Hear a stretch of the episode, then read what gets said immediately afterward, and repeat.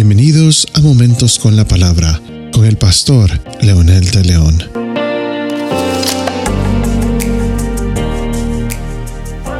En el podcast de hoy quiero dedicarme un momento a hablar de un pasaje tan interesante que encontramos en la Biblia que tiene repercusiones no solamente para el presente, para el futuro. Y se encuentra en el libro de Proverbios en el capítulo 1, versículos 8 y 9 que dice, Oye, hijo mío, la instrucción de tu padre, y no abandones la enseñanza de tu madre, porque guirnalda de gracia son para tu cabeza y collares para tu cuello he dedicado este tiempo precisamente para hacer alusión justamente a lo que estamos viviendo en este momento en el contexto de los Estados Unidos, que está afectando no solamente a 21 familias de personas que de alguna manera perdieron a sus seres queridos en esa balacera de Texas, pero también me preocupa exactamente no solamente el problema, pero lo que está sucediendo alrededor. Definitivamente este pasaje está hablando de padres que instruyen, de madres que instruyen. Pero ¿qué de jovencitos como este joven que no tenía un hogar funcional? Lo describe eh, la BBC, el noticiero de los Estados Unidos, lo describe como vida hogareña tensa.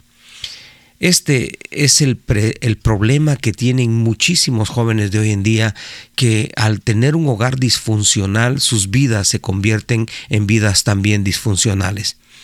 Es interesante que se abarrotan hoy los, los noticieros y, y, también las redes sociales con consejos, con reprimentas, unos en contra, otros a favor, unos hablando mal del jovencito que también se quitó la vida otros hablando mal de la familia, pero no nos hemos dado cuenta que este es un problema social que está reincidiendo cada vez más fuerte, más potente. Y precisamente de dónde vienen estos jovencitos? Vienen de hogares disfuncionales, vienen de hogares donde los problemas de familia no los resuelven. Y esto es exactamente lo que ahora las noticias están eh, diciendo, o como mencionaba, mencionaba hace un momento con la BBC que habla de vida hogareña tensa.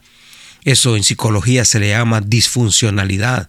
En la palabra de Dios se le llama padres irresponsables. Y justamente lo que dice Proverbios es, Hijo mío, escucha la instrucción de tu padre, escucha la enseñanza de tu madre, pero cuando ellos no la tienen?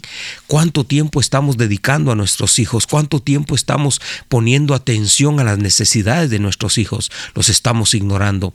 Hoy nuestros hijos son víctimas de las redes sociales. Nuestros hijos son víctimas de los malos compañeros compañeros que vienen de hogares disfuncionales también y esto se está volviendo una plaga, se está volviendo peor que la pandemia, porque imagínense ustedes, como lo decía el noticiero, estos niños se fueron a su escuela, se despidieron de sus padres en sus autos, cuando se subieron al bus, abrazaron a papá o abrazaron a mamá, o quizás este, a la abuela, al abuelo, y ahora ya no los vieron más después de mediodía. Esto es triste, es lamentable. ¿Cuántas familias están llorando hoy la situación? Aunque estos niños son unos eh, eh, inocentes criaturas que van al cielo, no tienen ninguna culpa de pecado, pero ¿qué de los padres? ¿Cómo están aquellos padres que tal vez era su único hijo? ¿Cómo se sienten aquellas familias que tal vez estos niños llenaban el hogar con su alegría y con su presencia? Es triste, es lamentable lo que está sucediendo, pero este es un mensaje para todos.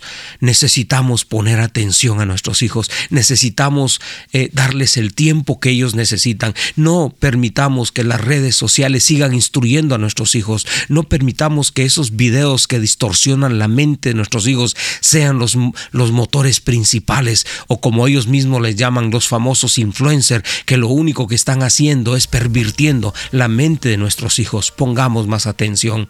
Lamento mucho y hago una oración por esos padres, por esa familia que hoy se está lamentando.